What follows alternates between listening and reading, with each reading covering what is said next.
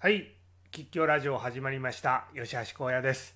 さあ、今回は吉祥ラジオ朗読シリーズ、芥川龍之介中東その第3回でございます。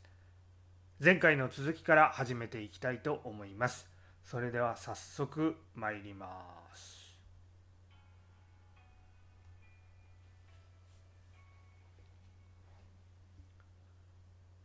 牧野島の十郎と竹地の田城丸と。ああそうだ。関山の平六へはお前さんにことづけを頼もうかね。こういううちに猪熊の馬場は杖にすがってもう二足三足歩いている。ああ行ってもいい。次郎もようやく病人の小屋を後にして老婆と肩を並べながらぶらぶら炎天の往来を歩き出した。あんなものを見たんですっかり気色が悪くなってしまったよ。老婆は大行に顔をしかめながらえっ、と平六のうちはお前さんも知っているだろう。これをまっすぐに行って立本寺の角を左に切れると東方眼の屋敷がある。あの一丁ばかり先さ。ついでだから屋敷の周りでも回って今夜の下見をしておいおきよ。何？私も初めからそのつもりでこっちへ出てきたのさ。そうかい。それはお前さんにしては気が利いたね。お前さんの兄さんのご面相じゃ一つ間違うと向こうに気取られそうで下見に行ってももらえないがお前さんなら大丈夫だよ。かわいそうに兄貴もおばばの口にかかっちゃかなわないね。何？私なんざ一番あの人のことよく言ってる方さ。おじいさんなんぞと来たらお前さんにも話せないようなことを言っているわね。それはあのことがあるからさ。おったってお前さんの悪口は言わないじゃないか。じゃあ大方、私は子供扱いにされているんだろう。二人はこんな歓談を交わしながら、狭い往来をぶらぶら歩いていた。歩くごとに今日の町の勾配はいよいよ目の当たりに開けてくる。家と家との間に草いきりを立てているよもぎ原。そのところどころに続いている古追寺それから昔のままわずかに残っている松や柳。どれを見てもかすかに漂う死人の匂いとともに滅びてゆくこの大きな町を思わせないものはない。途中ではただ一人手に足田を履いているいざりの小じに行き違った。だが次郎さんお気をつけよ。猪熊の馬場はふと太郎の顔を思い浮かべたので一人口を浮かべながらこう言った娘のことじゃ随分兄さんも夢中になりかねないからね。がこれは次郎の心に思ったよりも大きな影響を与えたらしい。彼は秀でた眉の間をにわかに曇らせながら不快らしく目を伏せた。それは私も気をつけている。気をつけていてもさ。老婆はいささか相手の感情のこの急激な変化に驚きながら例のごとく唇をなめなめつぶやいた。気をつけていてもだわね。しかし兄貴の思惑は兄貴の思惑で、私にはどうにもできないじゃないか。そういえば身も蓋もなくなるがさ、実は私は昨日娘に会ったのだよ。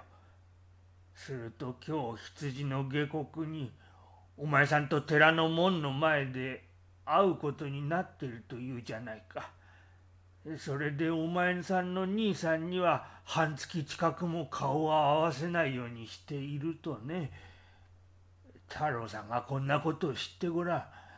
またお前さん一悶着だろ次郎は老婆のビビとして説く言葉を遮るように黙って苛立たしく何度もうなずいたが猪熊の馬場は容易に口を閉ざしそうな景色もない。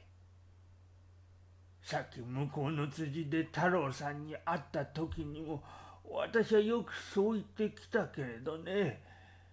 そうなりゃ私たちの仲間だものすぐに刃物三昧だろうじゃないか。万一その時の弾みで娘に怪我でもあったらと。私はただそれが心配なのさ。娘は何しろあの通りの気質だし太郎さんにしても一徹人だから私はお前さんによく頼んでおこうと思ってねお前さんは死人が犬に食われるのさえ見ていられないほど優しいんだから。こう言って老婆はいつか自分にも起こってきた不安を強いて消そうとするようにわざとしわがれた声で笑ってみせた。が次郎は依然として顔を暗くしながら何か物思いにふけるように目を伏せて歩いている。大ごとにならなければいいが。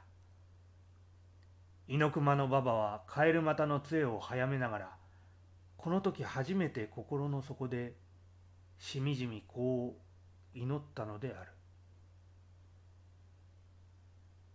かれこれその自分のことである。諏訪江の先に長虫の死骸を引っ掛けた町の子供が34人。病人の小屋の外を通りかかると中でもいたずらな一人が遠くから及び腰になってその長虫を女の顔の方へ放り上げた。青く油の浮いた腹がぺたり女の方に落ちてそれから腐れ水に濡れた尾がずるずる顎の下へ垂れる。と思うと子供たちは一度にわっとわめきながら怯えたように四方へ散った。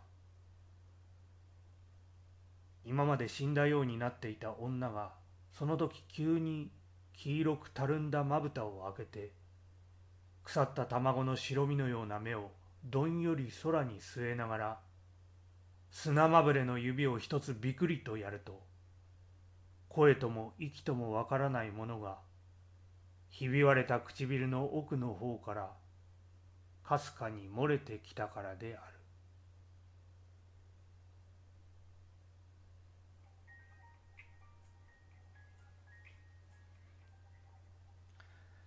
はい今日はここまででございます。ええー、まあ時間はまだあるんですけれども霧のいいところでということで、えこれでですね今あの青空文庫のページで言うとまあこれサイズによってページ数変わるんですけど私が今読んでいるページ数で言うと全部で196ページ分の35ページまでここでやってまいりました。まだまだ続きます。まあ話はまだ導入部でございますからね、えー、人物紹介とうん今日の荒廃した町の情景こういったものが描かれていっておりますけれどもさあだんだんと全貌が見えてまいります。これ本当にあのこの盛り上がりはものすごい面白い話ですから、えー、続きをどうかお楽しみにということで今日はこの辺でさようなら。